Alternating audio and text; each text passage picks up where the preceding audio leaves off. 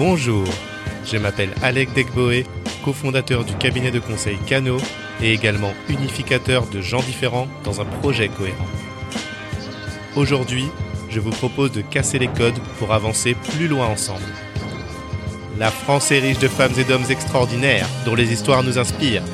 Ces femmes et ces hommes dépassent leurs peurs et se battent, brisent les plafonds de verre au-delà des idées reçues. Ce média participe à compter leurs histoires singulières, les met en lumière pour nourrir notre inspiration.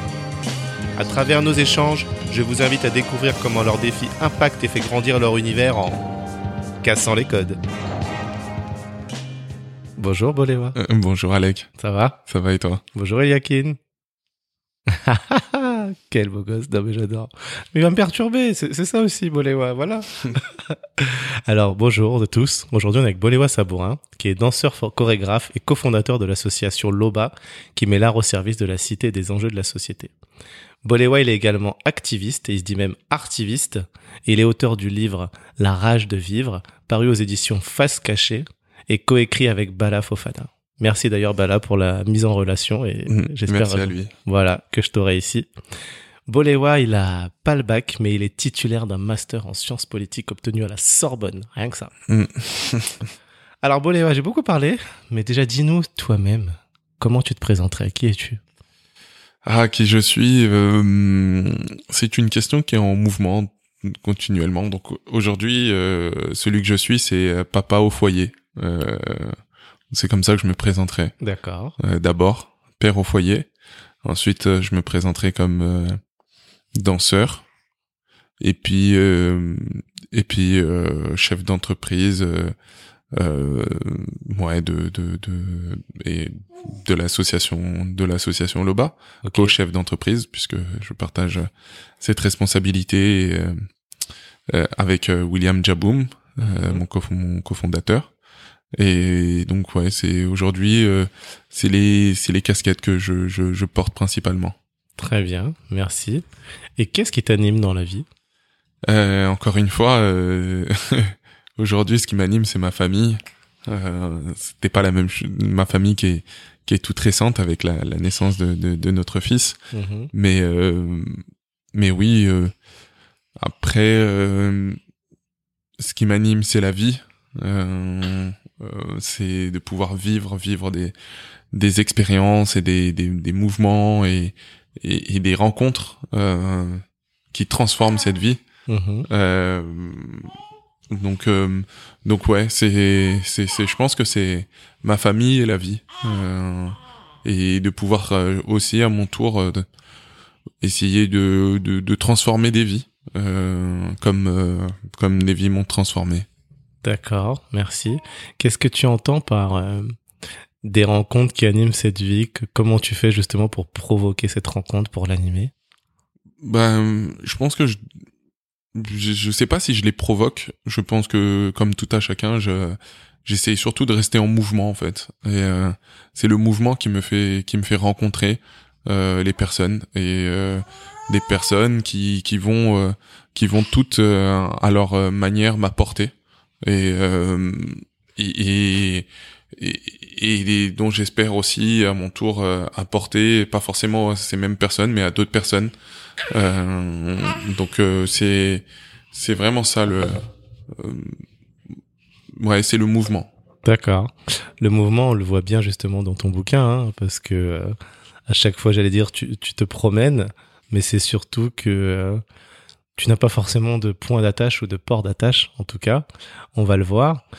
Euh, moi, j'ai adoré ton livre, vraiment. merci Ah bah merci à toi, parce que euh, bah, j'ai reçu sur ce podcast euh, Virginie Delalande, et euh, son livre s'intitule Abandonner jamais. et, et quand je lis ton livre, La rage de vivre, bah c'est pareil en fait. À chaque fois, on se dit mais comment il va faire pour s'en sortir et pourtant tu tu vas toujours plus loin, tu restes toujours en, en mouvement.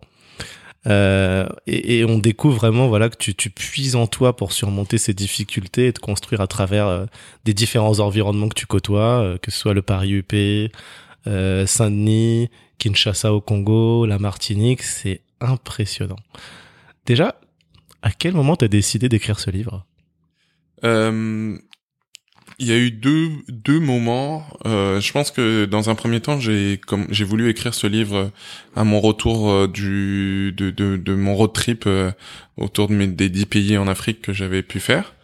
Euh, j'ai voulu l'écrire dans un premier temps juste pour pour laisser une pour me laisser une trace à moi parce que mon cerveau était saturé d'informations euh, de de mon parcours, de mon histoire, de de tout ça, j'en pouvais plus j'étais euh, ouais j'étais saturé. Et il fallait que j'ai une que j'ai une sauvegarde en fait. Euh, pour pas pour pas pour pas perdre certaines choses. Euh, en tout cas les perdre de manière consciente. Et parce que tout est inscrit en moi dans mon corps dans dans tout ce que je fais. Donc euh, tout tout sera toujours là. Mais je voulais quand même les garder euh, de manière consciente. Et euh, pour ne pas pour ne pas ouais devenir fou aussi euh, parce que euh, je sentais que c'était c'était beaucoup beaucoup d'informations. Moi j'ai tendance à beaucoup retenir. D'accord. Et, j'ai beaucoup j'ai j'ai c'est comme à la maison j'ai tendance à à garder plein de choses et du mal à jeter les choses. Et, euh, du, et donc après je m'encombre de pas mal de choses. Donc donc ça a été, c'était important pour ça. Ça c'était la première, donc 2012. Euh, Et puis la deuxième, c'est quand euh, la, la, deuxième vraiment, c'est là où vraiment j'ai voulu écrire un livre. Euh, c'est quand euh, je, je, me suis lancé dans cette idée de de, de, de travailler entre le Congo et la France mhm. autour euh, autour de la question des violences faites aux femmes et notamment du viol comme arme de guerre mhm. dans le monde et surtout en République démocratique du Congo et que et que ouais euh, quand on est euh, un homme noir en France euh, franco-congolais qui fait de la danse traditionnelle congolaise qui vient nous parler de la santé mentale des femmes de coltan et qui veut et qui est de son association qui met l'art au service de la cité. Bref ça fait un peu trop de choses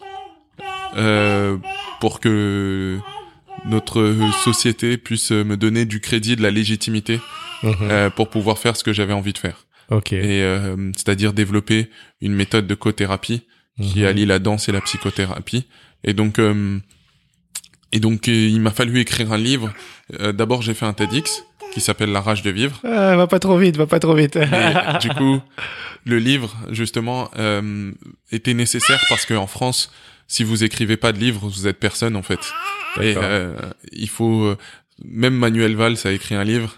Même les, les pires, euh, les même les pires politiques les plus nuls mhm. ont écrit des livres. Ok. Euh, et c'est quoi C'est un moyen d'exister, d'écrire un livre? En France, dans ce pays, dans ce pays qui se dit des Lumières, oui, le livre est, est le Graal en fait. C'est c'est ce qui c'est c'est votre puissance à pouvoir euh, à pouvoir matérialiser vos idées et à les rendre euh, et à les rendre compréhensibles par le plus grand nombre. Mm-hmm. Euh, donc donc le livre c'est vraiment c'est ce qui c'est ce qui vous distingue l'ombre de la lumière en France. Ok. Voilà. Merci pour ce développement. Donc si je retiens... le livre vraiment me permettait justement d'aller acquérir cette lumière, sortir de l'ombre, acquérir cette lumière et ensuite derrière euh, pouvoir euh, détourner cette lumière sur les questions qui étaient importantes, mais ça me permettait de, de, de du coup de d'exister dans cette France, euh, d'exister euh, en tant que sujet singulier euh, et que les gens sachent qui je suis véritablement et ne s'arrêtent pas euh, à la couverture, à ce que je représente. D'accord. Euh, donc euh, c'était vraiment, ça a été vraiment, euh, le livre avait vraiment vocation à donner du poids au travail que l'on mène chez Loba. Mhm. donc il me fallait me mettre en lumière. Il mhm. fallait que je m'habille de mes habits de lumière. Il fallait que je, il fallait que je porte cette lumière. Il fallait que j'aille chercher cette lumière mhm. pour la détourner vers ce qui moi a été important, ce qui était plus grand que moi c'est-à-dire l'OBA et le combat euh, pour les droits des femmes. Ah ouais, donc c'était vraiment très réfléchi. En fait, donc il y a, y a, vraiment plusieurs choses dans ce que tu dis. Hein. La première chose qu'on prend, c'était déjà, euh, si j'image, hein, ton disque dur était un peu saturé, donc il fallait poser sur papier tout ce que tu avais vécu. Mm. Comme tu as dit déjà pour garder cette première trace, ça c'est ce que je note à travers bah, ton road trip que tu as pu faire euh, dans les 10 pays d'Afrique. Donc ça c'est super intéressant. Euh, Ensuite, tu le dis si bien, en France, pour exister dans le pays des Lumières, ce qu'il faut, ben, c'est écrire, c'est avoir euh, ce, ce, fameux livre qui qui représente, en tout cas qui te représente, et ça permet aux gens de comprendre à la fois qui tu es au travers de ce que tu représentes. Et enfin, bah ça c'est merci, bonne stratégie, passer de l'ombre à la lumière et du coup pouvoir mettre en lumière tous les combats ou en tout cas les thèmes qui te sont chers afin que bah, le, le public les connaisse quoi. C'est ça. D'accord, merci. Et donc c'était en 2012. Euh, 2012 la première euh, la mon, ma première envie et okay. puis après euh, 2000 2017 euh, après mon retour euh, du Congo après ma après mon premier ouais mon retour du Congo en, et de la fondation Panzi où là je suis allé je suis allé voir Bala et je lui ai dit écoute Bala euh, moi, je, je, je, je, sais me la raconter, mais je sais pas me raconter. euh, Et moi, j'adore ce que tu écris dans l'IB, j'adore ton style, mmh. c'est vraiment mon style, si, si j'en avais un. Mmh. Euh, Est-ce que euh, tu veux bien travailler avec moi euh, euh, sur ce livre qui, voilà, qui, qui me dépasse? Et, euh, et, et, donc euh, je lui ai présenté le projet. Okay. et lui il venait de commencer chez Libé. D'accord. Et il était un peu on va dire euh, en essai. Ok. Et il m'a dit vas-y moi ça me parle. Super. Et du coup on est parti sur sur ouais quasiment plus d'un an. Ok. Plus d'un an de de ouais de, de travail ensemble Top. Hein. En tout cas, moi, je et pourquoi encore j'aime le, le, résultat? Ce qui est intéressant, c'est à la fois ce ce langage soutenu qu'on trouve et puis tout l'argot mélangé et puis à la fois aussi euh, des mots qui peuvent venir d'ailleurs et donc euh, en tout cas moi quand je l'ai lu je m'y suis retrouvé quoi c'était ben, ben, merci voilà. parce que c'était pour euh, c'était c'était pour nous Bala et moi qu'on écrivait et tout de suite on s'est mis d'accord sur le style c'est-à-dire qu'il fallait que ça nous représente ça nous que ça nous décrive et que ça nous écrive euh, ce parce que euh, on est habité par euh, par tous ces aspects-là, euh, que ça soit du coup le aussi bien le langage soutenu, l'argot, les mots les mots qu'on a rencontrés ici, que ça de l'arabe aux différentes langues euh, d'Afrique de l'Ouest, d'Afrique centrale, euh, mais aussi parfois même d'Asie et autres. Donc on voulait vraiment que on voulait vraiment que ce, ce ce, ce livre soit euh, à l'image de, de qui on était. Euh, et, et, ça me fait plaisir euh, parce que quand on nous disait mais vous écrivez pour pour qui D'accord. c'est qui? C'est la maison d'édition qui pose cette question? Euh, Dis-moi, je, je, je m'en fiche de, de, qui pour qui pour qui on écrit. On mm -hmm. on cherche pas un lecteur en particulier en fait. On on veut nous parler tel tel qu'on est, tel qu'on, tel que vous êtes, et okay. tel sans, que nous sommes, et, et sans nous trahir. Euh, et après ensuite, si ça parle à d'autres, tant mieux. Ok. Mais euh, on veut pas se restreindre à euh, se chercher une, une, une, une, identité ou habiter qu'une seule identité, mm -hmm. alors que euh, eh, on est on était là on était là avant Macron quoi. Le, en même temps, il nous a toujours ça a toujours été nous en fait. Mmh. Euh, on n'en parle pas, mais on sait ce qu'on vit tout le temps. Mmh. Euh, être noir en France et, et se dire français, c'est illégitime.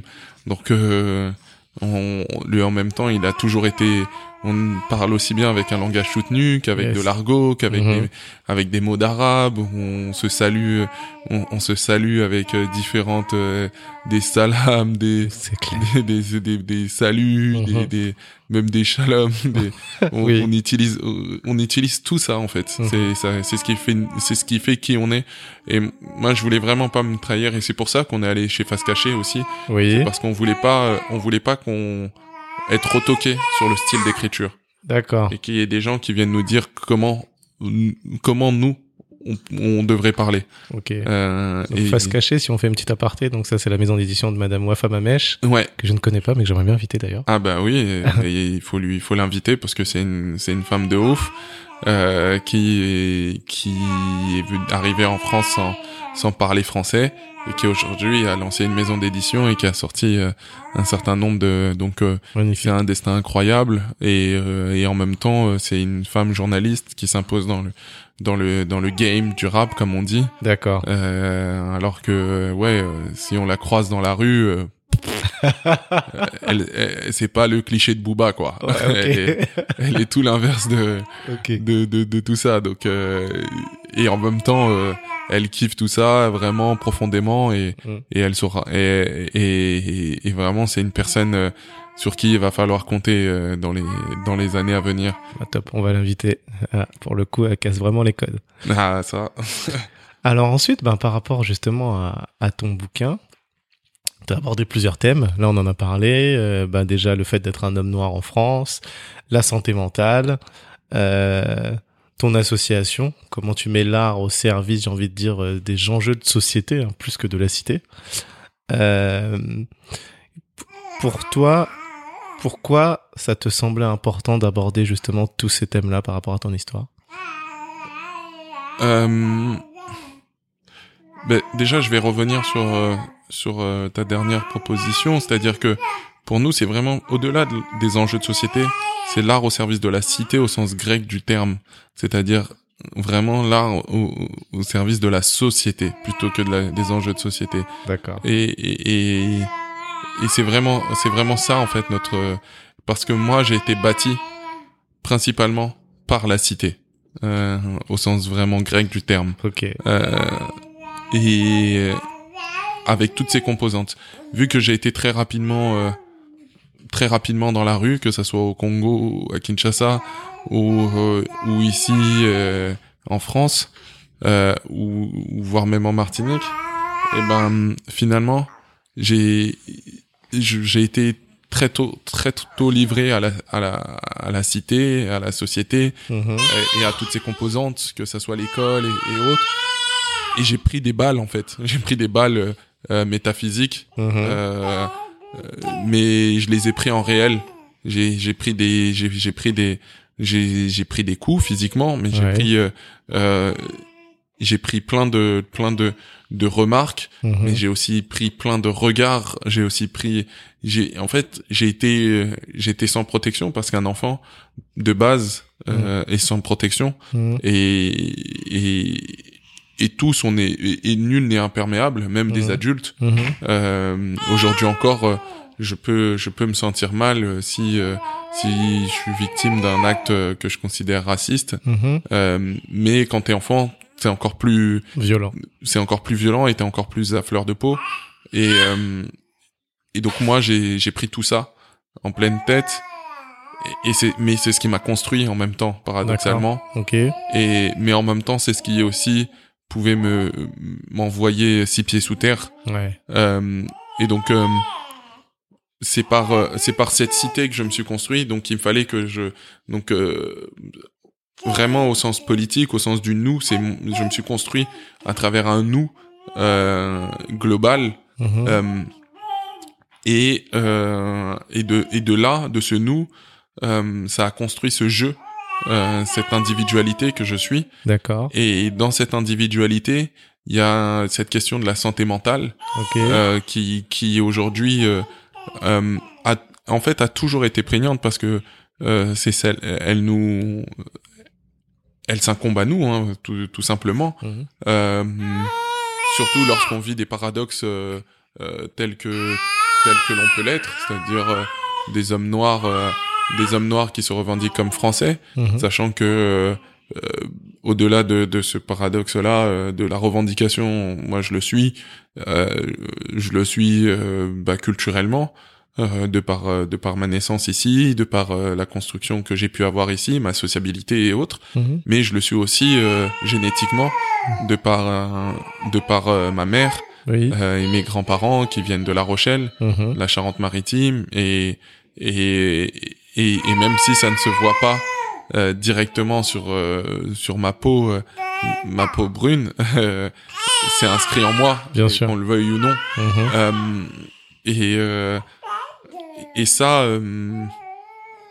et, et, tout ça, c'est en fait c'est l'art de nous rendre fous.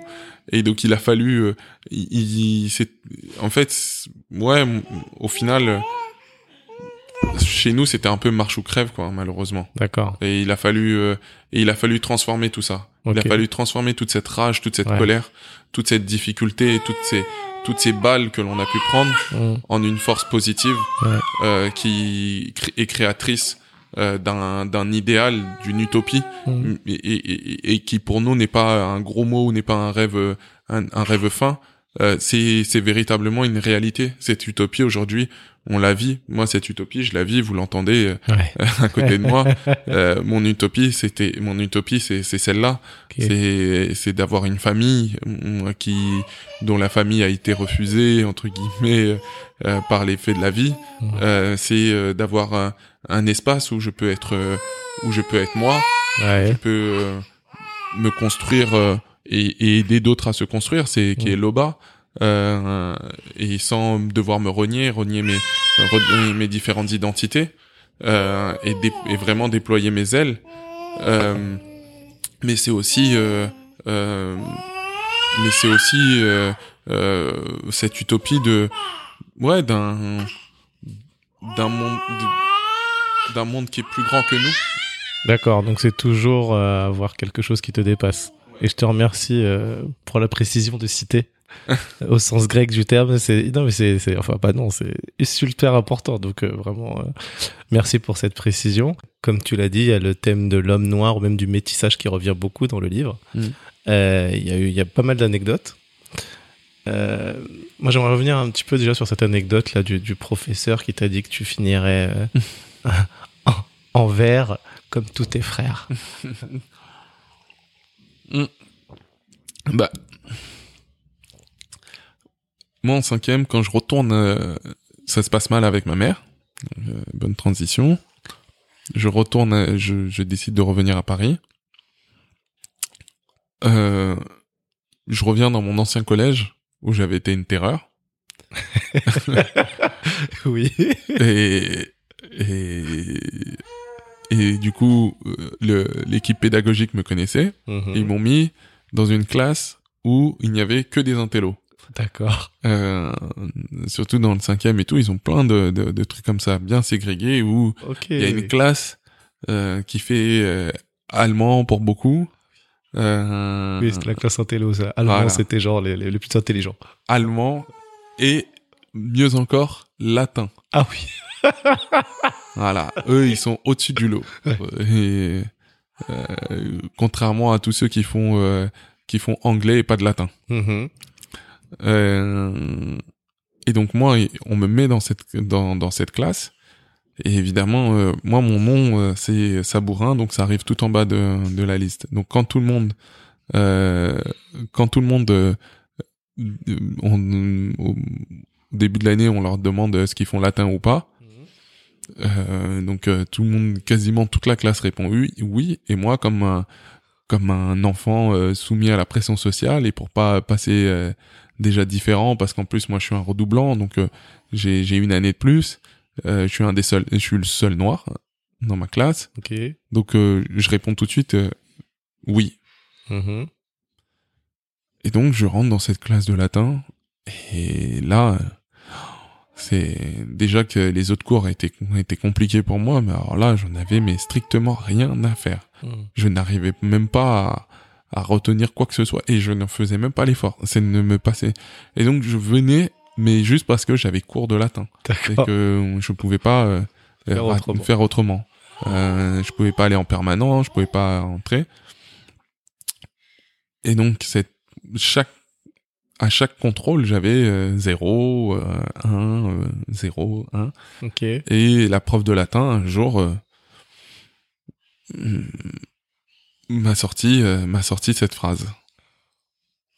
Et j'étais ouais, j'avais 13 ans, euh, j'étais juste euh, j'ai déjà on peut pas comprendre à cet âge-là. Ah ben et c'est pour ça quand je te dis que j'ai pris des balles. ouais.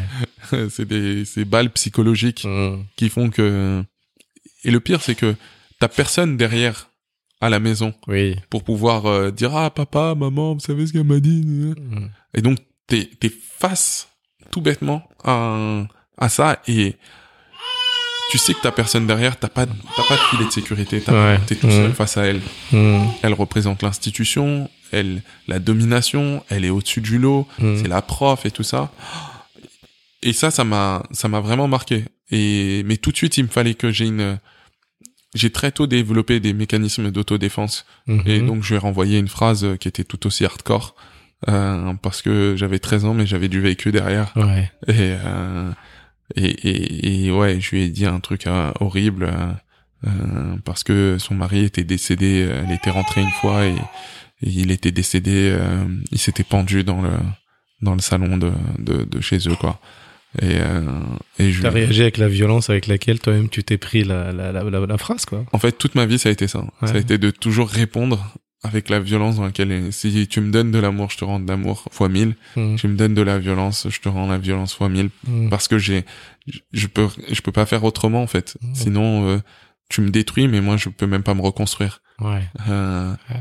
et, et et et et ouais ça a été quelque chose j'ai toujours en plus du coup doublement un j'ai plus tard j'ai regretté de lui avoir dit ça parce que je suis pas quelqu'un au fond- fondamentalement méchant j'aime Mhm. pas aller euh, détruire les gens Euh, et deux eh ben j'ai gardé cette phrase en tête toute ma vie et elle ne partira jamais Ouais, c'est ça. ça fait partie de mes traumatismes où j'apprends à vivre avec et donc je suis obligé de composer avec Mhm. parfois elles sont des forces et parfois elles sont des faiblesses Mhm. euh, et et, et, et, et c'est pour ça que euh, d'un côté euh, ouais je, je je fais tout ce que je fais parce que il y a cette phrase qui est restée Mhm. euh, aussi aussi forte alors en plus euh, et alors que moi en plus toute ma vie je me suis dit mais pourquoi mon père au moins il était pas éboueur comme certains de mes potes euh, parce qu'au moins ils avaient une stabilité euh, un père qui était présent euh, Du coup, ouais, tu tu tu t'es dit ça au final. ouais Ouais. et, moi, alors que j'étais très fier de voir ces gens habillés en vert, parce que. Et parce que j'avais des potes, nous les parents étaient boueurs et et, et, et je rêvais d'avoir leur père comme père.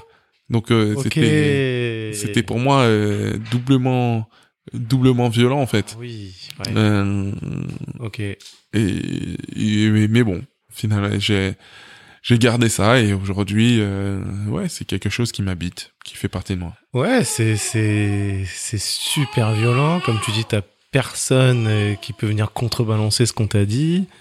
Euh, et in fine, ça veut dire que oui, pour toi, tu te dis que tu seras dans l'échec constant. Et puis c'est aussi considéré que c'est un sous-métier.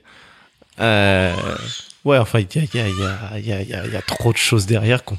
Enfin, ouais, à cet âge-là, c'est pas possible. Ouais, mais c'est un- d'un côté c'est un sous-métier, mais en même temps en plus c'est pour moi c'est un c'est un métier qui permet la stabilité, qui permet à des gens de pouvoir vivre dignement et de faire vivre leur famille dignement. Moi Mhm. tout ce que je voulais. Donc euh, j'étais vraiment euh, c'était il y avait une énorme euh, colère en moi. D'accord. Euh, Et euh, est-ce que tu peux nous parler également de cette notion de négropolitain? Ah. Quand là, c'était plutôt, en, enfin là, c'était en Martinique. un an avant. un an avant. Euh, un an avant, euh, cours d'histoire. euh, moi, je, je, je crie, mais du coup, vous êtes comme moi. Vous êtes, euh, vous venez, euh, vous venez d'Afrique, Mhm. Euh, parce qu'on étudie euh, le, on étudie le, le- l'esclavagisme Mhm. et donc euh, ces bateaux qui partent. Et moi, je comprends pourquoi en fait il y a autant de noirs aux Antilles, euh, parce que je comprenais pas. Euh, Pour moi, les noirs étaient en Afrique ou à Paris. Oui, selon là où t'étais, forcément. Mais- Ok. aux Antilles, je voyais pas pourquoi. Ok. Et en fait, j'ai compris à ce moment-là parce que, en fait, en France, on n'étudie pas ça. On n'étudie pas l'esclavagisme. Mm. Euh, c'est un, un truc qui passe vite fait en troisième et puis basta. Et là, on était en sixième. Et moi, quand je leur dis ça, alors là, tollé, tollé total. Et euh, et donc, euh, je, je, je, je- je- tout le monde s'écarte de moi. Je prends des menaces. Je vais vivre pendant trois mois euh, euh, en mode harcèlement et euh, la prof qui me qui, qui me sort de classe euh, et on me traite de, de négropolitain euh, on- parce que du coup je suis le, le le nègre qui a vendu ses frères Mhm. euh, parce que moi mon père serait resté en Afrique mhm. euh, et je serais le métropolitain, donc le blanc qui euh, qui lui euh, a pris ses hommes et les a envoyés euh, et ses femmes et les a envoyés à l'autre bout du monde. Donc j'étais la pire des, des, des sales races, Ouais, en gros, ça représente tout ce qu'ils détestent. tout ce qu'ils détestent. Ouais. Alors, euh, alors, je te parle de ça, j'avais euh, 12 ans, donc euh, c'est euh, même pas les années 2000, c'est les années euh, 90, ouais, 98, 97. D'accord. Oui, t'as 30... On a le même âge, je crois. Hein J'ai 35. je me 35? vois. Ouais. ok, ah, un peu plus jeune. D'accord. Euh, donc euh, 97, Mhm. tu vois. Donc euh, on est on est très très loin. Il y a pas encore euh, il y a pas encore Zidane euh, qui qui, qui, euh, C'est vrai. quali- Encore qui- bien démocratisé. tu vois, euh, Thuram, il a pas mis de but contre la Ouais. Croatie. euh, Ouais. on est, euh, on est vraiment euh, Euh, oui, attends, oui. Loin. Très très loin. Ok. Et euh, et voilà. Et euh, je et en fait, euh, ce qu'on leur dit pas à ces gens, c'est que euh, en Afrique, euh, ta couleur de peau ne veut rien dire, puisque tout le monde est tout le monde est par essence noir. Ouais. Et donc en fait, euh, les gens ne se regardent pas à travers la couleur de peau. Mhm. Donc c'est pas forcément ton frère en fait. Mm. Euh, le- le- tu vois, le gars qui t'a vendu, c'est un, ça peut être un, un- c'est quelqu'un d'une autre ethnie ou, Ouais. ou ou autre. Et donc en fait, euh, et ça fait, c'est c'est c'est juste des questions de guerre. Euh, et ça, on le dit pas. On, on essentialise. Euh, en mettant euh, tous les Africains dans le même panier Mhm. et en faisant euh, de l'Afrique un, un grand pays Ouais, clair. euh, Oh là là. où euh, ils auraient tous les mêmes intérêts, Mhm. les mêmes besoins euh, et euh, vivraient tous pareil. Euh, alors que par contre, euh, on veut bien faire des distinctions entre un Portugais et un Espagnol, quoi. Mais c'est clair. Tu vois, euh, C'est clair. on est un Corse à- et un Breton. entre un Corse et un Breton, tu vois, entre un Suédois et un Finlandais. Euh, tu vois, c'est mais euh, mais par contre euh, une distinction entre un Sénégalais et un Zimbabwéen, alors là non non non, surtout c'est- pas. C'est l'Afrique. Hein, Le- c'est c'est un truc. euh, L'accent africain. Non mais alors cette phrase, voilà, s'il vous plaît, arrêtez. euh, vous faites de la danse africaine, Euh, d'accord. Euh, et vous, danse européenne, c'est comment Euh, Donc euh, c'est toutes ces choses là en fait qui qui font que du coup dans la tête des dans la tête euh, euh, de beaucoup d'antillais à l'époque, euh, euh, voilà, je suis je suis un nègre Euh, et et après euh, bon le métropolitain ça c'est vrai en plus parce qu'en plus euh, je viens de La Rochelle euh, de par mes parents euh, donc euh, oui, euh, je, je suis euh, descendant d'un- d'ancêtres esclavagistes Ouais. euh, et, et et ça, voilà, c'est mon histoire. Euh, Mais tu peux rien. J'y peux rien, euh, mais je le prends en pleine poire à 12 ans. Encore une balle. Ah ouais, là, Plusieurs. là, plusieurs et pendant trois mois, ça va être la course, ça va être la, la, la, la guerre avec les autres. Et euh, Comment ça t'a construit du coup ça? Enfin plutôt que- quelle force t'en as retiré? Euh, bah, pff, je peux pas te dire parce que elles sont aujourd'hui, euh, c'est celles qui s'expriment aujourd'hui dans, dans, dans tout ce que je fais en fait. C'est ce qui fait que j'ai cette forme de radicalité en fait des choses. Mhm. Je peux pas, euh, je, je peux pas euh, survivre. Survivre, c'est c'est tout ça en fait. J'ai survécu à tout ça. Je suis un survivant de tout ça. Maintenant, je ne peux qu'exister. Je, de- je me dois d'exister. Euh, ma force, elle, ma force, elle me vient de là aussi. Elle me vient euh, et elle me, ma force me vient de la capacité à pouvoir faire la paix avec euh, avec ces différents ces différents éléments, euh, sans sans jamais euh, sans jamais en fait, euh, tu vois, euh, j'en parle de manière très factuelle. J'ai j'ai aucun ressenti, j'ai pas de, de, de ressentiment. J'ai de la douleur quand j'y pense, mais j'ai pas de ressentiment. Tu Mhm. vois, j'ai pas, j'ai, j'ai pas derrière une rancune. Euh, au contraire, quand j'y suis retourné, je me souviens dix ans plus tard, j'étais revenu et euh, j'avais un, à- au décès de mon petit frère et je portais un t-shirt euh, qu'un rappeur avait fait, euh, Alpeco à l'époque, et où il y avait une, il y avait une, il y avait une carte de la France et il y avait le continent africain dans la France. D'accord. Euh, euh, et je marchais avec ça pour un peu euh, j'étais en pro, un peu en provocation vis- vis-à-vis d'eux leur dire voilà ouais il y a dix ans vous m'avez dit que j'étais ça Mm. ben voilà aujourd'hui euh, je vous montre ouais je suis je suis ça qu'est-ce qu'il y a Mm. et en fait les gens dans dans dans la rue et tout ça ils étaient tous waouh génial et tout waouh. et là on était ouais on était en 2000 euh, 2007 par là Ouais. euh, et euh, et il y avait déjà eu un basculement Oui. euh, qui avait été qui avait été opéré oui. euh, de, de de la part euh, des Antillais et j'étais et j'étais archi fier et ça ça m'a ça a transformé tout le regard que je pouvais euh, et, et j'étais plus l'enfant qui était en confrontation j'étais waouh et puis quand j'y suis retourné encore dix ans plus tard Ok. et que je les voyais avec euh, en train d'écouter euh, des sons euh, euh, de Naija du Nigeria euh, quand je les voyais écouter tous les tous les sons euh, qui qui passaient euh, euh, afrobeat et tout euh, euh, danser comme ça euh, s'habiller avec euh, des avec euh, des euh, des, des, des tissus des tissus du en wax et autres. Euh, j'ai j'ai fait waouh quel Quel chemin. quel chemin ils ont ils, ils ont parcouru et, et quel chemin je dois parcourir pour euh, pour pouvoir euh, pour pouvoir euh, véritablement les, les- se rencontrer Ok. à un, un, à un endroit mais euh, du coup j'ai non j'étais plutôt fier Ok. plutôt fier de, de, de- du chemin qu'ils ont parcouru et, et donc euh, faire la paix avec ça Yes. c'est c'est ça ma force c'est ça ma force aujourd'hui en fait Complètement. Euh, j'admire hein, ce que tu dis là. donc euh, non ouais je, je pense que je peux te dire que ça D'accord. Merci. je t'en prie Si maintenant on revient à, on revient en France Mhm. et puis euh, la vie de SDF. euh, enfin, j'adore. J'aime bien la manière dont tu l'as, tu- dont vous l'avez traité plutôt, en disant euh, SDF la nuit, mais vie bien remplie le jour. ah oui le SDF le plus busy de Paname. Je crois que c'est ça. le Busy de Je Paname. crois que c'est ça le Ah, chapitre. moi, j'ai toujours. Déjà, en quelle année tu décides de te prendre en charge tout seul? Enfin, ou plutôt, t'avais quel âge? Oh, je suis parti, euh, j'avais 18 ans. 18 ans. Ouais. D'accord. Et, et, et- et comment tu survis dans ces moments-là, justement? Parce que, comme tu l'as dit, tu, tu, tu veux pas déranger, donc plutôt que d'aller dormir chez des amis, parce que tu avais quand même finalement de- Mm. des amis, tu préfères effectivement, euh, oui, bah oui, vi- vivre dehors, quoi. La danse, La danse, beaucoup. d'accord. Euh, beaucoup la danse. Paraître, beaucoup. Ok. Et, euh, et, euh, et habiter la colère, Hmm. habiter la rage. Ok. Ce truc où on va, on va tout arracher. Ok. on va on va tout arracher ils vont ils vont subir ma mes foudres ils vont euh, ouais je vais leur faire payer au quintuple. Tout ce que toi t'as suivi.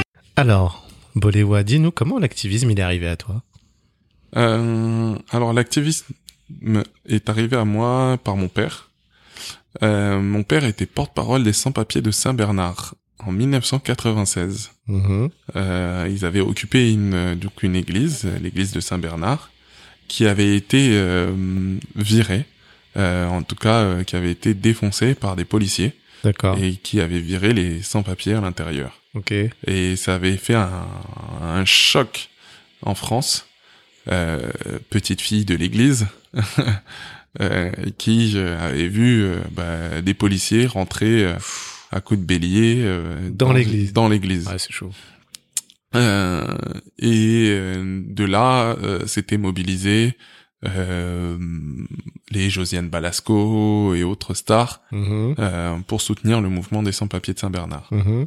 Euh, et donc, euh, en même temps que cela, il y avait, ils ont bah, monté d'autres d'autres happenings, des happenings, parce que ça c'était pas un happening, ils vivaient là-dedans.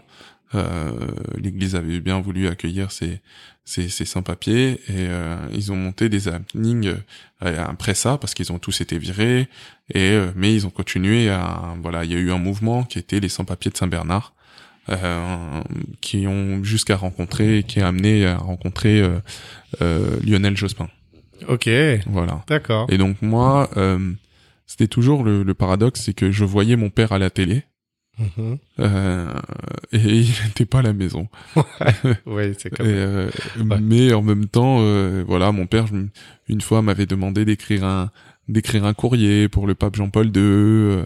à Avignon, les les sans-papiers avaient été invités. Et, et, euh, du coup, j'étais allé avec lui. On avait fait une marche euh, de 40 kilomètres où j'avais marché. Je, euh, je sais pas, Ah ouais, il était vachement engagé. 10, 11 ans. euh, donc, donc mon père euh, était quelqu'un de d'en- d'engagé Mhm. a toujours été euh, vraiment engagé euh, et ce qui fait que ça je pense que ça ça m'est venu de lui. Euh, ça m'est venu de lui mais euh, mais ensuite euh, je pense que ça m'est venu aussi du fait que j'ai été tellement élevé par les autres que mon activisme c'est d'être utile aux autres en fait c'est de rendre ce que on m'a donné en fait D'accord. euh, parce que s'il n'y avait pas eu les autres, je serais pas là en train de te parler avec toi et j'aurais pas ce- cet enfant. Euh, donc euh, l'activisme pour moi, c'est même pas un, c'est même pas une, on va dire, tu vois, un besoin révolutionnaire ou je sais quel autre truc où je me dis il faut que je fasse ça. C'est un art de vivre en fait. Je, je, Ça fait partie de toi. ça fait partie de moi. C'est, je me, en fait, je, je, je ne me conçois pas ne pas être utile à mon environnement. Parce que mon environnement, c'est lui qui me construit. Donc, je me, tu vois, je viens de cette philosophie bantou qui dit, je suis parce que nous sommes, euh, l'Ubuntu. Mhm. Et, euh, et donc, je ne me conçois pas ne pas être utile à mon environnement, je ne me conçois pas euh, vivre en dehors de ce qui se passe autour de moi. Ok. Je, donc, je suis obligé d'avoir une action, quelle qu'elle soit, la Mhm. plus minime possible, euh, dans mon environnement, parce que je sais ô combien c'est cet environnement-là, moi, qui m'a construit. Euh, les autres, souvent, disent oui, c'est papa, c'est la maison, c'est la famille, c'est l'école, euh, c'est tout, c'est euh, mes voyages et tout ça. Euh, moi, je sais que c'est vraiment l'environnement au sens euh, large qui m'a qui m'a construit. J'ai été créé et j'ai été construit par le village. D'accord. Euh, et donc, je me dois d'être utile au village. Euh, donc c'est donc pour moi, euh, voilà, on met des mots en France parce qu'on a besoin de de, de, de, de, de caser des gens. Mhm. Mais euh, pour moi, l'activisme ne veut rien dire. Si c'est, c'est- on devrait tous euh, rendre, contribuer, et et contribuer. rendre un- euh, quelle que soit euh, la manière de euh, à notre à notre société, parce que tu sais, par exemple, euh, l'avènement de tout toute chose est dû à un environnement propice à cet avènement. Ça, c'est clair. Donc, si on ne on se bouge pas pour cet environnement-là, on ne peut pas s'attendre derrière Parce qu'il se passe quelque à ce chose. qu'il se passe quelque chose. Hmm. Donc, euh, pour moi, c'est c'est un non-sens de parler d'activisme. Euh, c'est que du bon sens Oui, en que gros, c'est que d'être activiste. c'est c'est comme tu dis une manière de vivre et tu me rappelles bah, Sarah Durieux que j'ai vu la semaine dernière. Mhm. Elle m'a dit la chose, la phrase suivante. Tu, tu es activiste, mais tu ne le sais pas encore. c'est ça. Et c'est, ce que tu dis, c'est que finalement, oui, on a tous un environnement dans lequel on évolue, et pour que cet environnement soit le plus, euh, j'ai même pas envie de dire sain ou agréable, mais le plus propice à toute chose, et bah oui, il faut s'en occuper en fait. Ouais. Il faut, faut cultiver son jardin Ouais, voilà. Si on Merci. veut que- c'est ça. si on veut qu'il pousse quelque chose. Ouais, Donc euh, donc euh, c'est pour moi c'est c'est c'est que ça. Je- d'accord. Tu t'es engagé dans certains mouvements, Ouais. dont par exemple les Jeudis Noirs. Ouais, pareil, je me suis pas engagé de manière volontaire, j'avais besoin d'un toit, Oui. je vivais à la rue Ouais. et les Jeudis Noirs étaient un collectif qui ouvrait des bâtiments qui étaient laissés vacants Mm. et euh, je les ai rencontrés euh, euh, à l'université d'été euh, des jeunes socialistes et des socialistes Mhm. et euh, quand ils ont dit voilà, on ouvre un bâtiment euh, pour des étudiants euh, si vous si vous connaissez des gens qui cherchent un un logement, euh, voilà, euh, ils sont les bienvenus. Je suis allé voir le mec qui a dit ça à la fin. Il dit écoute moi et mon frère on est à la rue Mm. et, et et on est rentré dans ce logement et ensuite on a vu que c'était un et ensuite il y avait des choses à faire Mhm. pour pouvoir rester dans ce logement Mhm. comme intervenir auprès des médias mais aussi bien mais euh, nettoyer le bâtiment euh, euh, tout un tas de choses. Vraiment. Toi, c'était une nécessité plus qu'une envie. Mon environnement toujours. toujours. Et en fait, ce, ce cet espace euh, était un espace aussi politique et médiatique. Euh, qui fait que bah, petit à petit on m'a reconnu euh, comme faisant partie de ce de, de ce collectif d'un point de vue médiatique moi je faisais partie d'un point de vue euh, d'un besoin primaire qui était euh, le toit tout à fait et euh, t'as dit une phrase, tu laisserais me corriger. En tout cas, j'ai noté quelque chose moi d'assez marquant. C'était justement la période de Noël Mhm. où toi, bah, tu restais dans ces bâtiments, mais par contre, ça se vidait puisque in fine, ces militants, ils ont tous un foyer, et une famille. Mhm. Alors que toi, c'était vraiment par nécessité. Ça a dû être, ouais, quand même dur à ce moment-là. hein. Ah, c'était c'était très dur. Moi, de toute façon, avant euh, avant euh, l'arrivée de, de de ma femme, je dirais pas de mon fils, mais de ma femme, euh, Noël, euh, c'était le pire des moments. C'était un moment que je haïssais parce qu'il me rappelait ma solitude en fait. Euh, autant euh, pendant toute l'année, je pouvais faire semblant que euh, j'avais là les potes, les trucs, les machins, les copines, les les copains, les, les déplacements, tout. Voilà. autant à Noël, t'es seul. Si t'as Mhm. pas de famille, t'es seul. Il y a personne pour. Euh, t'es- tu fêtes. euh, tu, si t'as pas ta famille, bah tu tu te rends compte à quel point euh, t'es seul. Et et à ce moment-là, je me rendais compte à quel point. euh, bah moi j'étais dans une nécessité qui était peut-être un peu plus grande que la leur. Oui, c'est ça. Ouais, ouais, complètement. La danse. Ouais, Voilà, ce qui t'a permis de déployer tes ailes. ma bouée. Exactement, parce qu'on a parlé beaucoup de, de choses euh, bah, difficiles, dures, Mm. euh, mais je- enfin, pour moi c'était important pour qu'on on voit ce que tu as traversé et à quel point aujourd'hui euh, bah, tu mets cette force euh, dans la construction de ton environnement et comme tu dis pour toi en fait c'est normal. Mm. Alors déjà, euh, raconte-nous un peu comment la danse elle est arrivée à toi et j'ai noté euh, pareil une phrase, moi j'adore faire ça. hein. Je suis un soldat du général Mucci. À son contact, j'apprends que la danse n'est pas un jeu, mais un enjeu. Mm. Ben déjà, euh, moi mon père est danseur. et ma mère était son élève. Donc mon, ma mère est venue à Paris, elle allait prendre un cours de danse dite africaine et euh, pour se rattacher à ses origines et elle est tombée sur mon père qui donnait ce cours où il n'y avait que des blancs euh, euh, et euh, forcément cette femme qui était en plus mannequin ils ont tout de suite accroché donc moi je suis quasiment né dans une salle de danse.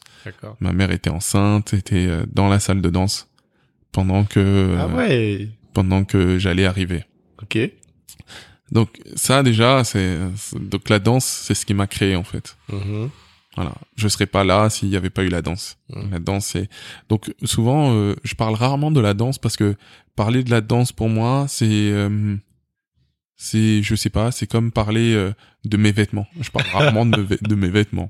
Je suis jamais en train de dire ah tiens, t'as vu ce pantalon, je l'ai acheté chez un tel. Ah. Je m'habille tous les jours. Donc je vais pas tous les jours parler de mes vêtements. Euh, la danse c'est c'est un habit pour moi, ça fait partie de moi. D'accord. C'est c'est je suis né de la danse et la danse c'est ce qui m'a permis de de de, de tenir, tu vois, c'est le mouvement. Voilà. C'est c'est c'est c'est c'est c'est c'est cette philosophie de tout le temps rester en mouvement. Mhm. C'est ce qui m'a permis de tenir, c'est ce qui m'a permis de de de bah, d'avoir un boulot parce que parce que quand j'avais quand j'ai raté mon baccalauréat, Mhm. ben je me suis dit ben au moins je peux aller danser, Mhm. euh, et donner mes cours de danse. Euh, mon oncle M- Muchimaye, feu Muchimaye, euh, un an auparavant m'avait délivré un, un diplôme d'enseignement euh, de la danse. Euh, donc mon oncle euh, Muchimaye était euh, donc un des meilleurs amis de mon père, qui a fait partie des premiers ici à Paris à donner des cours de danse dite africaine. Euh, lui était un danseur du ballet national du Zaïre, Ok. euh, un soliste, donc euh, c'était voilà, c'était un grand danseur euh, qui euh, lors d'une tournée euh, n'est pas reparti Mhm. et euh, et il a euh, il a enseigné euh, la danse euh, et ses méthodes euh, ici et moi euh, il avait des enfants qui avaient mon âge et euh, moi qui dansais tout le temps à 9 ans un jour, euh, je suis allé à son cours et euh, je, je suis plus, j'y suis resté. Je, je suis plus jamais reparti de son enseignement. Mhm. Et ça a été mon, ouais, mon, mon maître euh, qui, qui m'a, ouais, enseigné ça jusqu'à, jusqu'à pas très longtemps, hein, jusqu'à son décès en 2000, en 2016. Euh, et, euh, et j'ai, euh, parce que lui avait une vraie vision en fait de, de la danse. Autant mon père donnait des cours, lui aussi il donnait des cours un peu comme ci comme ça, mais pour ses enfants, il avait une vraie vision, mon, mon oncle. Et donc il voulait vraiment en faire des soldats. D'accord. Et on a été entraînés comme des soldats.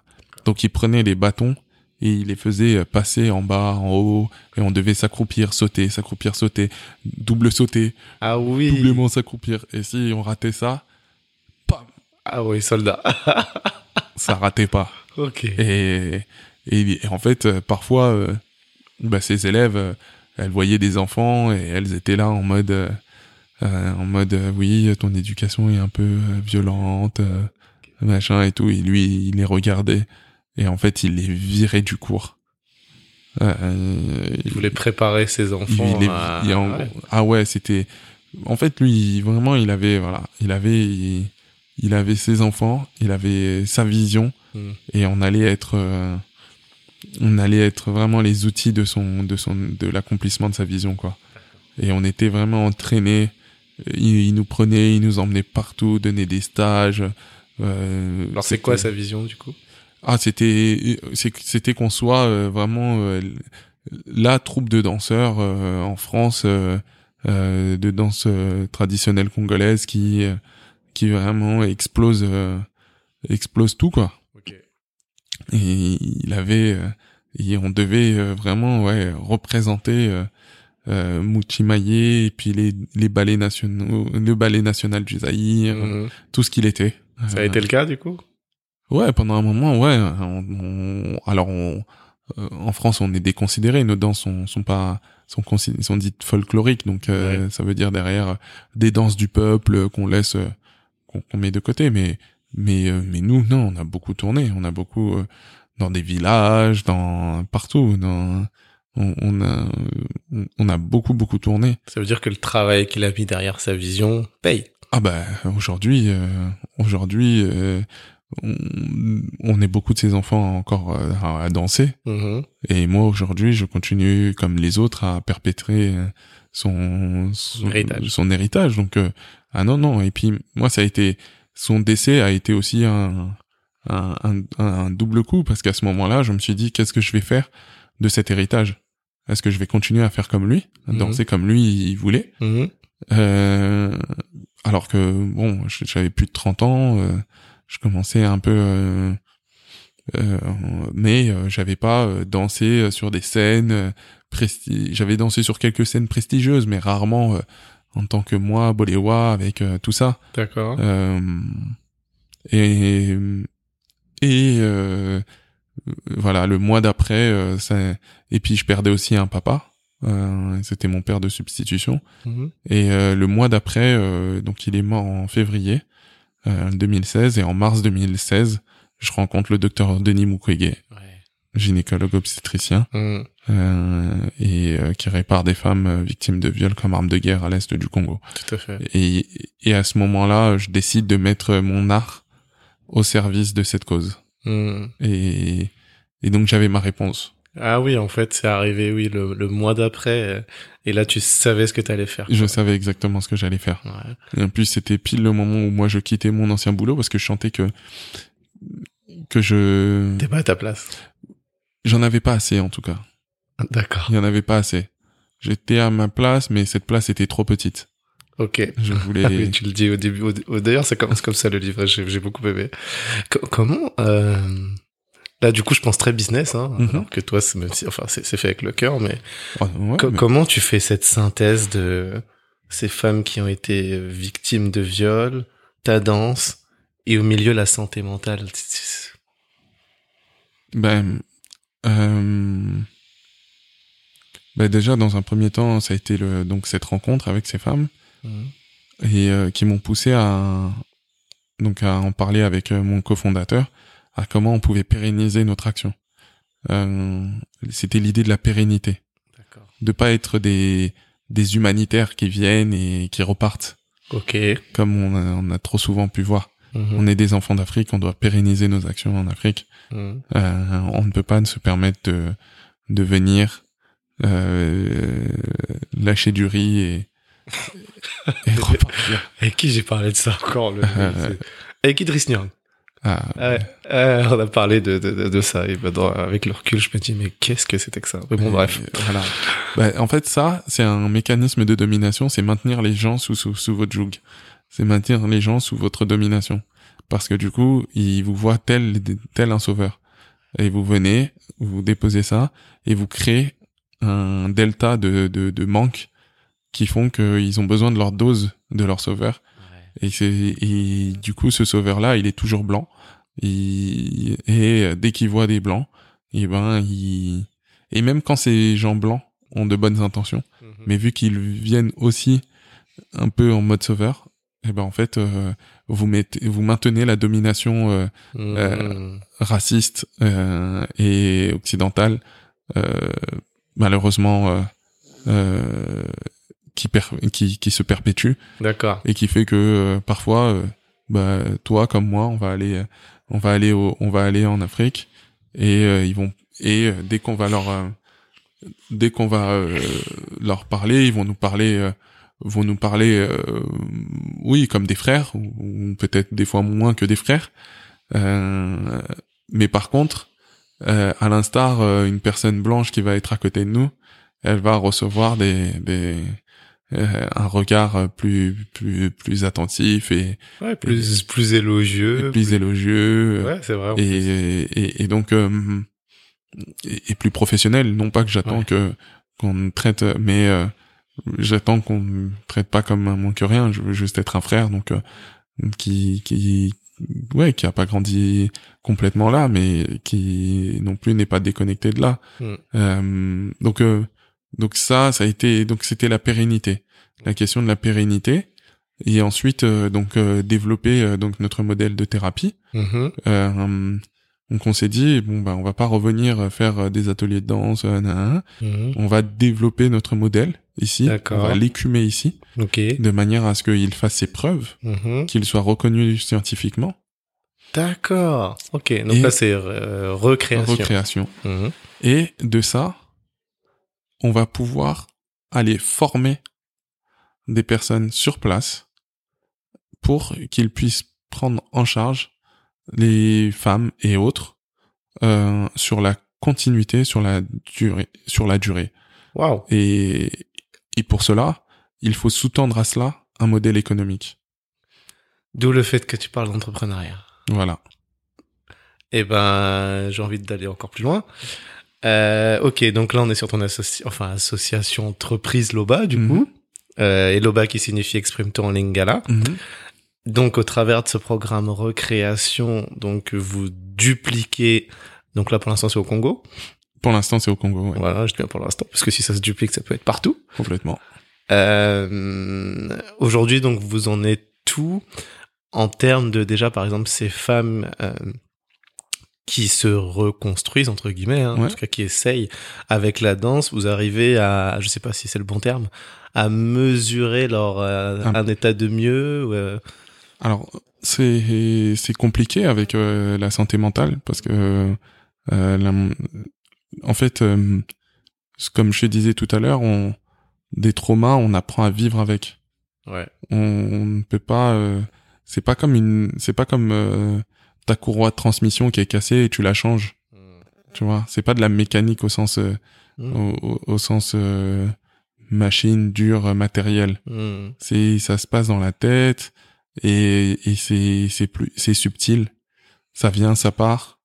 Euh, c'est et donc euh, comme des vagues en fait. exactement. Donc euh, nous ce qu'on essaye de faire c'est qu'elles arrivent à trouver en elles-mêmes des outils à travers le mouvement qui vont leur permettre de de supporter les moments de down, les moments où ça va mal D'accord. et pour que justement elle puisse les sublimer et qu'elle puisse continuer à, à vivre parce que c'est c'est tout bête. Tant qu'il y a de la vie, il y a de l'espoir.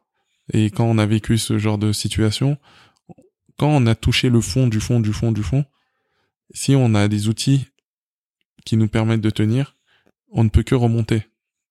Euh, et parce que le seul fond qui reste, c'est la mort. Donc à partir de ce moment-là, on ne peut que remonter.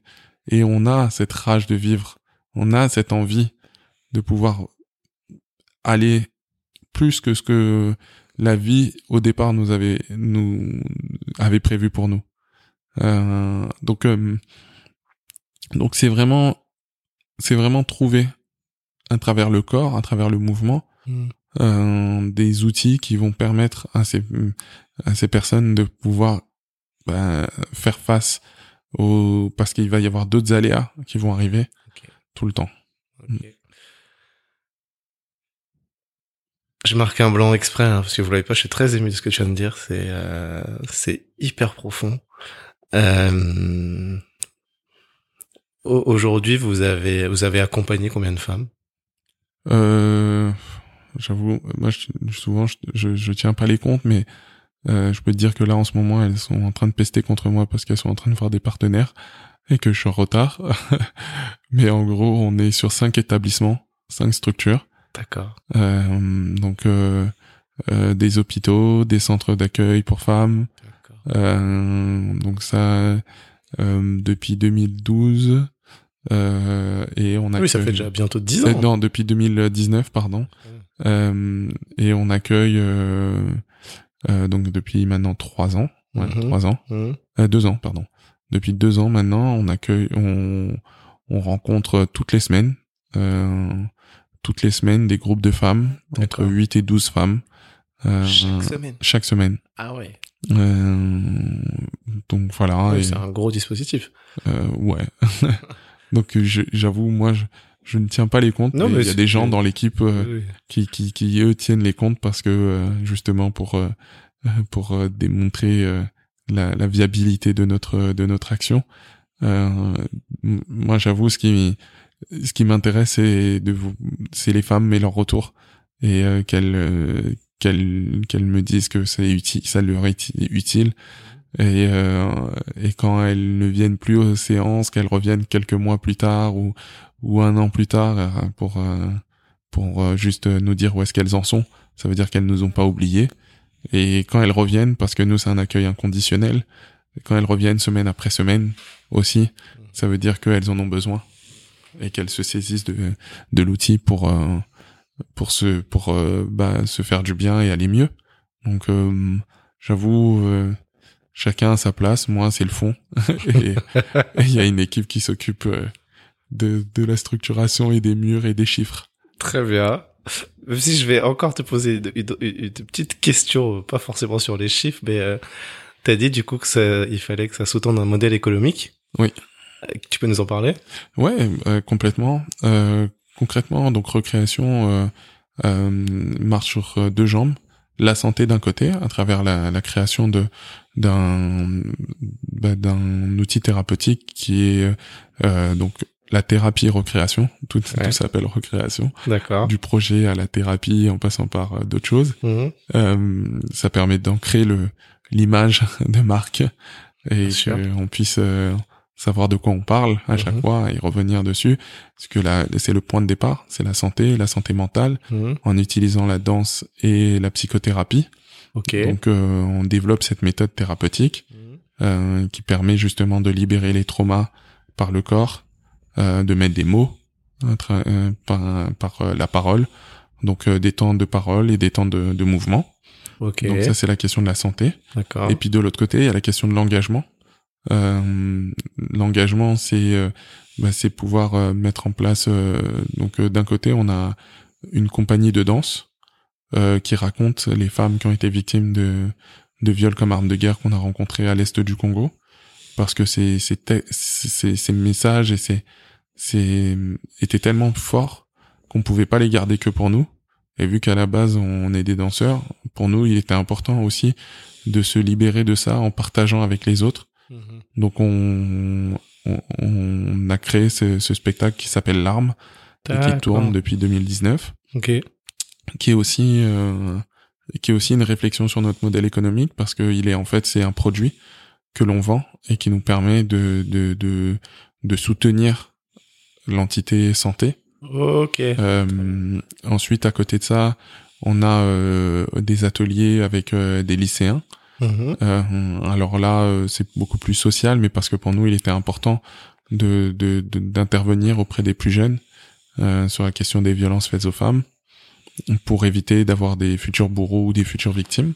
Ok. Euh, et puis en dernier lieu, euh, dernièrement, on a développé un, euh, du coup des ateliers autour de la question des masculinités, parce que euh, une fois qu'on a travaillé avec les femmes sur avec la thérapie pour les aider à se reconstruire, qu'on travaille avec le grand public pour qu'ils aient conscience de, ce viol- de ces violences-là, avec le spec- avec la compagnie la- euh, Recréation, Mhm.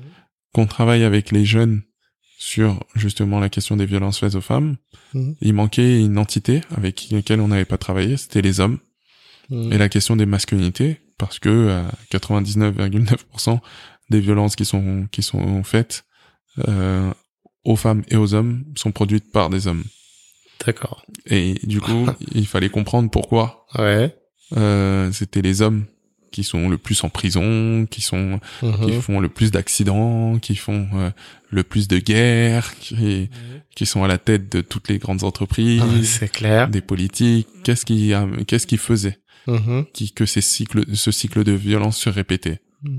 Et donc il fallait réinterroger du coup l'expression des hommes qu'on appelle la masculinité Ok. pour en faire des masculinités et montrer qu'il y a des expressions et que Des expressions de la de masculinité. la masculinité qui sont différentes. Toi et moi, on est deux hommes, Ouais. mais on n'exprime pas nos masculinités de la même manière en fonction de nos sensibilités, de nos parcours de vie, euh, de nos rencontres, euh, de nos de de, de notre trava- de notre travail.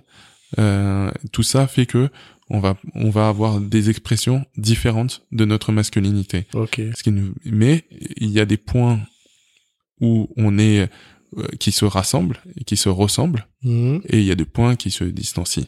Euh, et quels sont ces points qui se rassemblent? Qu'est-ce qui fait que toi et moi on peut dire qu'on est des hommes?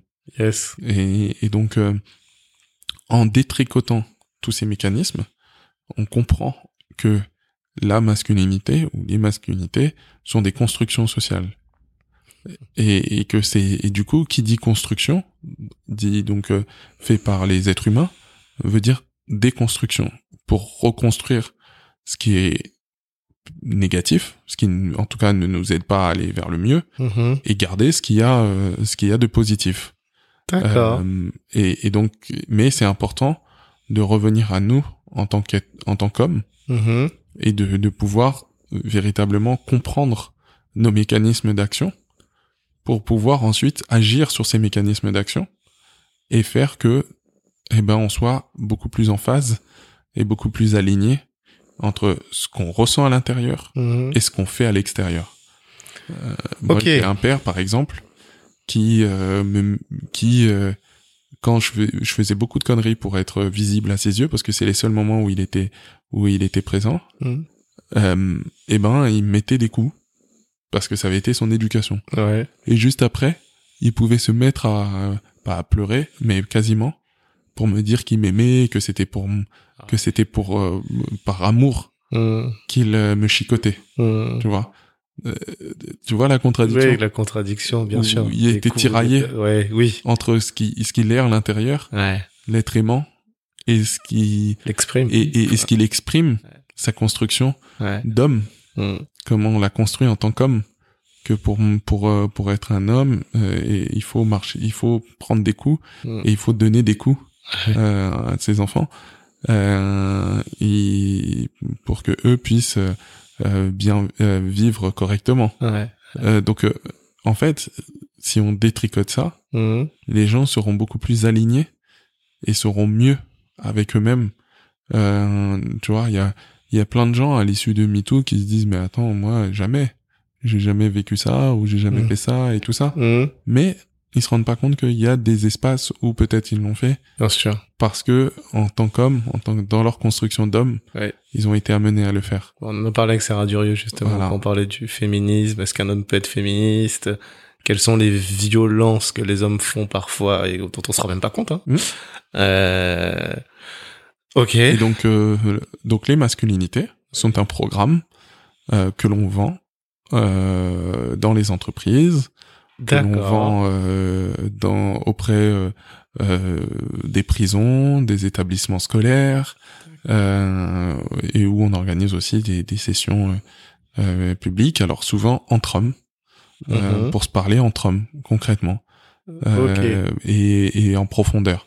Euh, parce que ce qu'on a remarqué avec mon cofondateur, c'est que quand on est entre hommes, on va parler politique, économie, soi-disant des grandes choses de ce monde, Mhm. mais on va rarement parler de nos intimités. Euh, et ce qui est l'inverse de chez les femmes? Les femmes Ah ouais. vont pouvoir parler plus de leur intimité, de ce qui les construit, de ce qui les font au quotidien, Mhm. et, euh, et, et beaucoup moins de ces trucs macro où elles ont pas d'emprise.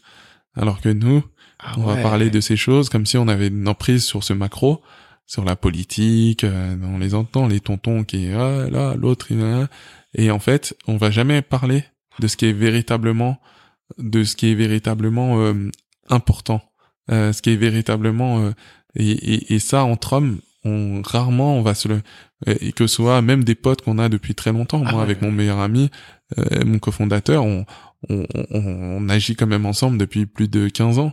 Et, et ouais, on parlait de, mais euh, mais de ce qui touche à l'intime, de les- la relation avec sa femme, la relation avec ma femme, la relation avec nos enfants, la relation avec les parents, euh, comment nous on se sent, euh, même avec l'extérieur. Bref, plein de choses. On va on va jamais en parler. C'est ouf ce que tu dis, hein.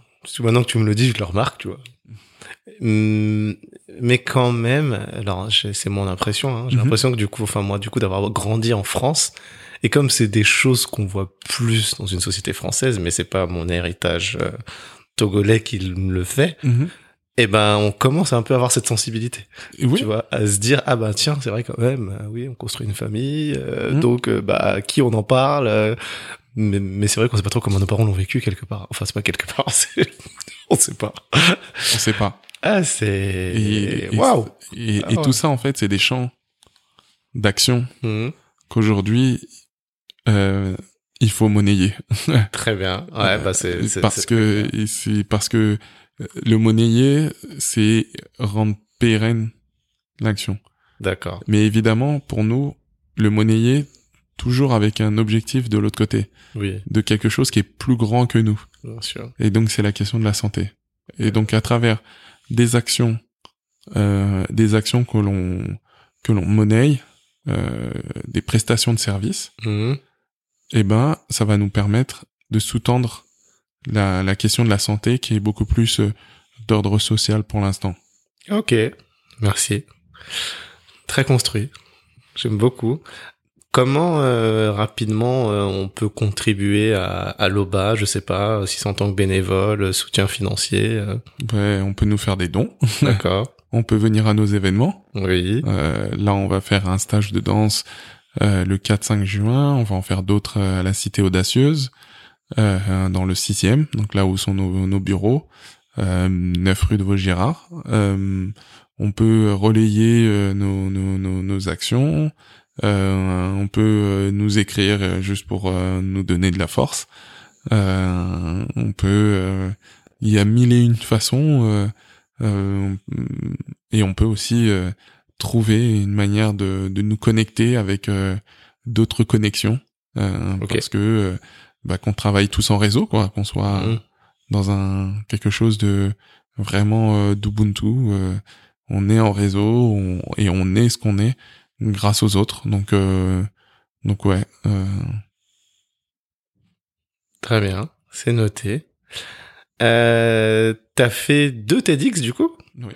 Ah, super. Tu peux nous en Une parler Paris. rapidement Ouais. une à Paris et une à Lomé Mhm. euh, une seule où je parle de la rage de vivre. Là, c'était une construction en se disant voilà, les journalistes soit ils sont feignants, ils vont voir le le, YouTube et ils vont voir et les gens qui veulent voir que 15 minutes de ma vie, c'est bon. Et soit on, on lit le livre et, et voilà. Lisez le livre. Se- non mais vraiment, il se lit rapidement, il se dévore. euh, Merci. Voilà.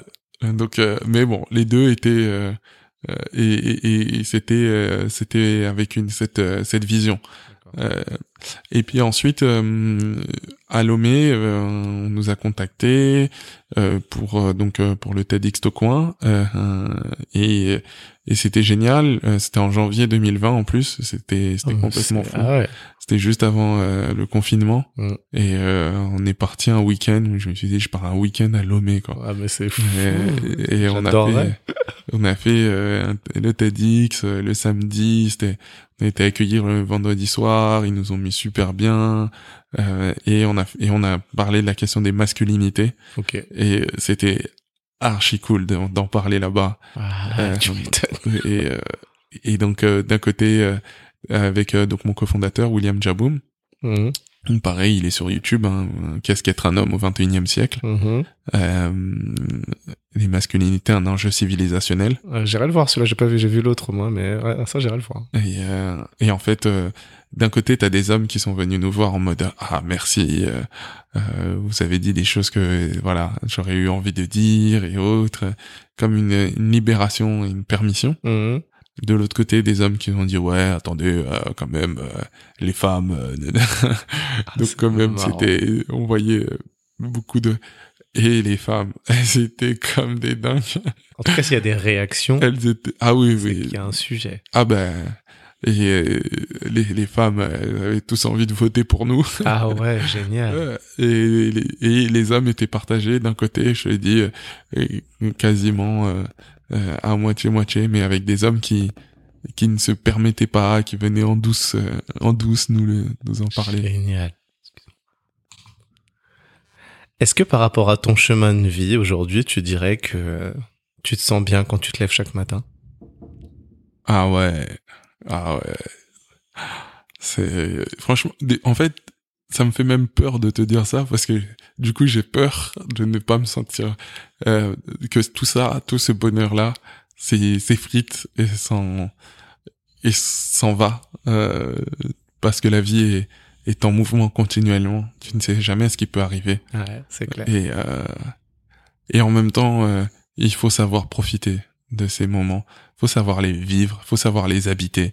Faut arrêter de de justement de, de trop remettre à demain et se dire non mais doucement parce que demain tu sais pas et tout ça mm-hmm. et donc il faut savoir se la raconter sur le moment et dire ouais je kiffe ma vie c'est c'est trop de la balle chaque matin que je me lève je me dis merci mon dieu merci la vie c'est pas possible moi qui pensais être maudit qui pensais ne pas ne pas avoir ne pas avoir la chance de recevoir un tel bonheur euh, là euh, euh, honnêtement, euh, c'est c'est presque incroyable. Je vis là, ouais, je suis à je suis à l'apogée là de, de ma vie, je pense. Après, je sais pas ce qui arrivera demain, donc je laisse à demain ce qui arrivera. Mais euh, aujourd'hui, je connais aujourd'hui. Tu vois, je te parle là. Il y a mon fils qui dort dans mes bras euh, et et ma femme qui qui va qui va qui va me déchirer. Désolé, Héloïse. Euh, mais euh, mais euh, mais ouais, c'est le c'est le c'est le kiff quoi.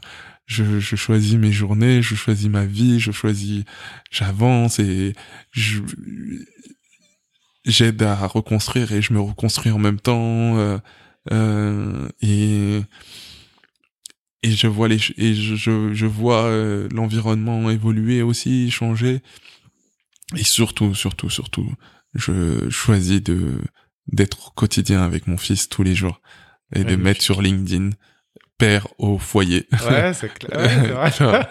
et, et, je suis un père au foyer, mais sauf que moi, mon foyer, c'est ma famille.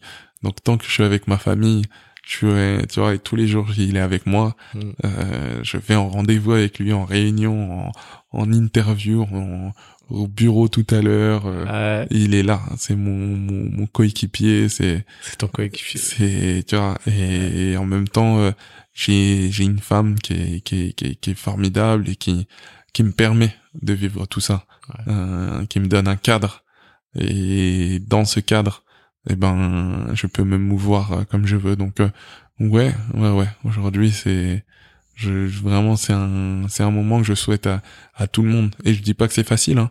Euh, tous les jours, c'est, c'est pas facile. Moi, mon vrai métier, c'est d'être danseur. Mhm. Aujourd'hui, avec la pandémie, j'ai, j'ai pas gagné beaucoup d'argent mhm. en deux ans.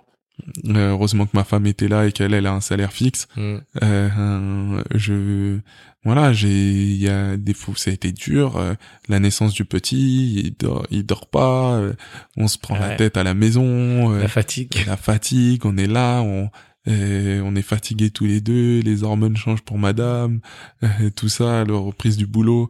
Ouais. Et, et- mais mais que c'est bon d'être ensemble et de et de, de, de et de passer tous ces toutes ces toutes ces étapes qui sont des étapes difficiles ensemble. Super. Donc euh, ouais. Je rebondis rapidement sur ce que tu as dit euh, sur le, le, le cadre. Et tu l'as cité dans ton livre, ça m'a rappelé euh, Quincy Jones. Il n'y a pas de liberté sans cadre. Il n'y a pas de liberté sans. Ouais. Et lui, il disait aussi, euh, il s'est bien créé, hein, tu vois. Enfin, c'est Quincy Jones. Hein. Mhm. Quand même. Là, Mais- tu, tu me flattes de, Ah citer Quincy Jones. Mais Dans son livre, justement, à un moment donné, il dit que bah il a, il avait un peu le syndrome de la page blanche, Mm. et qu'il s'est rendu compte qu'il avait besoin de son cadre pour pouvoir créer comme il avait, dont, comme il avait besoin, quoi. Mm. Et ça, ça, ça m'a rappelé ça. Ouais, il n'y a pas de liberté sans cadre. Et aujourd'hui, moi, tu sais, pendant très longtemps, j'ai papillonné de femme en femme. Après, à un moment, je me suis arrêté parce que je sais pas ce que je voulais. Je Mhm. voulais pas euh, papillonner comme ça. Et puis, j'avais vu, j'avais vu mon père un peu faire. Et puis, j'avais vu mes oncles. Et j'avais vu, et j'avais vu tous les autres mecs. Et puis, j'étais un mec. Et puis, c'est comme ça qu'on devait se construire. Et et, et à un moment, je, j'ai- je me suis arrêté. Et puis après, j'ai repris. Puis, je me suis arrêté. Et je me suis, et en fait, je, je, je cherchais toute ma vie euh, ce cadre euh, qui qui me permettrait d'être vraiment libre parce qu'en fait en papillonnant comme ça j'étais pas vraiment libre j'étais j'étais coincé dans une boucle infernale du du mec qui euh, qui rejoue un milliard de fois la même scène où il euh, soit il tombe amoureux il se fait larguer soit il tombe pas amoureux mais l'autre elle tombe amoureuse mais lui il veut juste faire ses affaires. Et à chaque fois pour faire ses affaires vu que c'est pas un mec méchant bah il il, il reste tout doux tout gentil. Mais au bout d'un moment il fera forcément du mal. Et en fait c'est toujours du coup c'est binaire C'est toujours un des deux et, et en fait tu crois que t'es libre mais t'es dans ce dans ce ping pong qui est tout le temps Mm. et, et en fait avec elle euh, ben on- ouais il y a un cadre qui fait que on on s'aime mais et, et on vit mais on vit euh, surtout euh, euh, tu vois on vit comme des collègues parce qu'on bosse de temps on bosse ensemble aussi à un certain moment D'accord. euh, on vit on vit en fait euh, plusieurs identités et c'est là où est notre liberté c'est qu'on peut se parler sous différents sous différents angles Ah, c'est beau, ça. tu vois? Et on peut se parler comme des potes on peut se Mhm. parler comme des collègues et on Mhm. peut se parler comme euh, mari femme Mhm. et on peut se parler en tant que parent tu vois? Et c'est ça la liberté c'est de pouvoir avoir le choix Yes. de de de de, de ces mouvements là en fait. Et, et la non-liberté, c'est ce que je te disais tout à l'heure, c'est la binarité entre le ping-pong là, Ouais. où t'es, tu La vois, boucle infernale. la boucle infernale, t'es coincé entre soit t'es love et elle te, elle te dégage, soit soit toi t'es pas love et, elle, et c'est toi qui la dégage. c'est- C'est infernal. Et voilà. Et Je veux pas de problème avec Héloïse, alors je te pose ma prochaine question. vas-y. Euh, qui sera d'ailleurs la dernière. Mhm. Qu'est-ce qui te permet d'aller toujours plus loin et de te dépasser?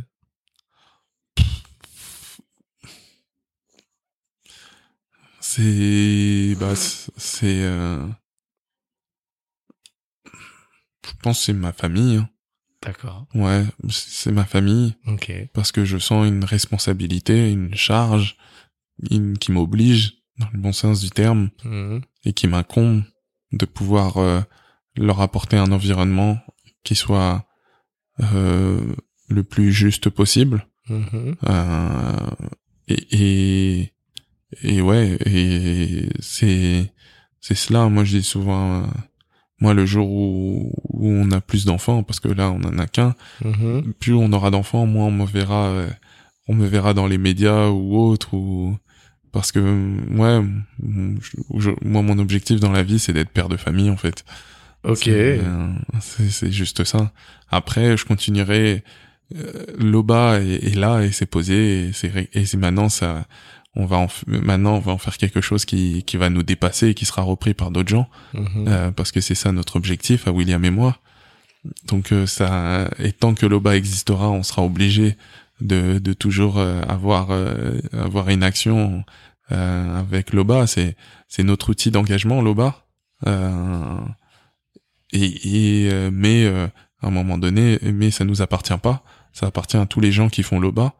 Donc donc ça ça c'est ça c'est cool parce que du coup on a quelque chose qui nous est c'est une chaîne qu'on a choisie et même si on on, on cultive notre jardin intime qui est notre famille, mmh. cette chaîne-là nous pousse toujours, nous nous permet mmh. et nous pousse toujours à, à, agir pour le jardin collectif.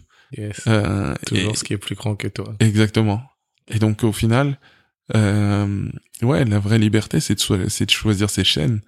Et, et, et... c'est marrant que tu reprennes du coup le mot de chaîne. Ouais, mais je pense que tu as fait exprès de le choisir. C'est ça. euh, mais parce que, mais ouais, euh, parce que c'est ce qui me déchaîne.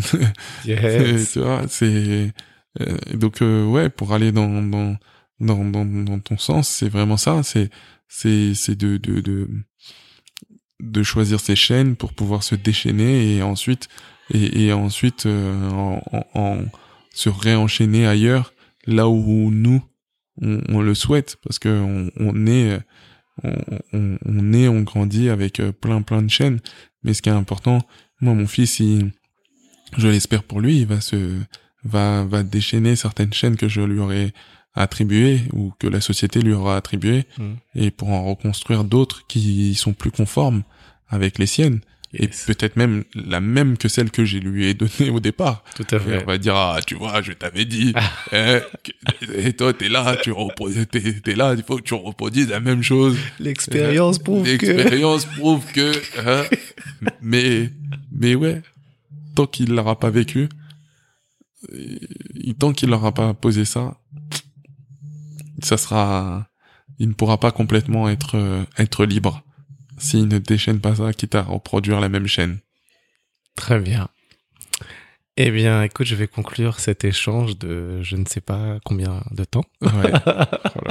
Oh T'as entendu mon téléphone Ah ouais, j'ai entendu. tu sais, d'habitude, il m'appelle jamais parce que, tu sais, je suis le patron un peu. Mais du coup, il m'envoie juste des messages. De quand il commence à appeler, je, je conclue. Je crois que tu vas devoir m'écrire un mot. Hein. je suis euh, en tout cas, c'était riche. Hein. Euh, merci. Merci à toi. Casser les codes à la manière de Bolewa Sabouin, eh ben, c'est d'être utile aux autres et de rendre ce qu'on lui a donné. Je garde en tête ce proverbe Ubuntu. Je suis parce que nous sommes. Il a fait la paix avec les différents éléments, ce qui lui a permis aujourd'hui de d'être ce qu'il est et surtout, euh, si vous l'avez noté, si on faisait une analyse de son vocabulaire, ce qui revient très souvent, c'est le mouvement. Voilà, rester en mouvement. Et moi, ce que j'imagine, du coup, c'est que c'est l'énergie qui circule constamment. Et il prend de l'énergie et il la retransforme à chaque fois, même si elle est négative, vous voyez, il la transforme pour en faire du positif. Et aujourd'hui, il essaye d'acquérir une lumière Ensuite, il va détourner cette lumière sur les questions qui lui sont importantes et ce projet, comme il le dit, qui est plus important que lui. Voilà. Donc, messieurs, dames, sachez que si aujourd'hui vous considérez que votre vie, elle est nulle, qu'elle est compliquée ou vous voulez aller plus loin, bah là, vous avez un exemple aujourd'hui de quelqu'un qui l'a fait. Merci. Merci. Félicitations, vous êtes arrivés au bout de cet échange. J'espère qu'il vous a plu et surtout que vous y trouverez des clés pour aller plus loin dans vos projets. Si vous avez aimé, un partage à une personne de votre entourage et une note de 5 étoiles sur Apple Podcast sont un vrai coup de pouce pour moi. Pour me faire des retours, proposer des invités, ça se passe à l'adresse contact@casserlescodes.fr. Merci encore, à très vite pour un nouvel épisode de Casser les codes.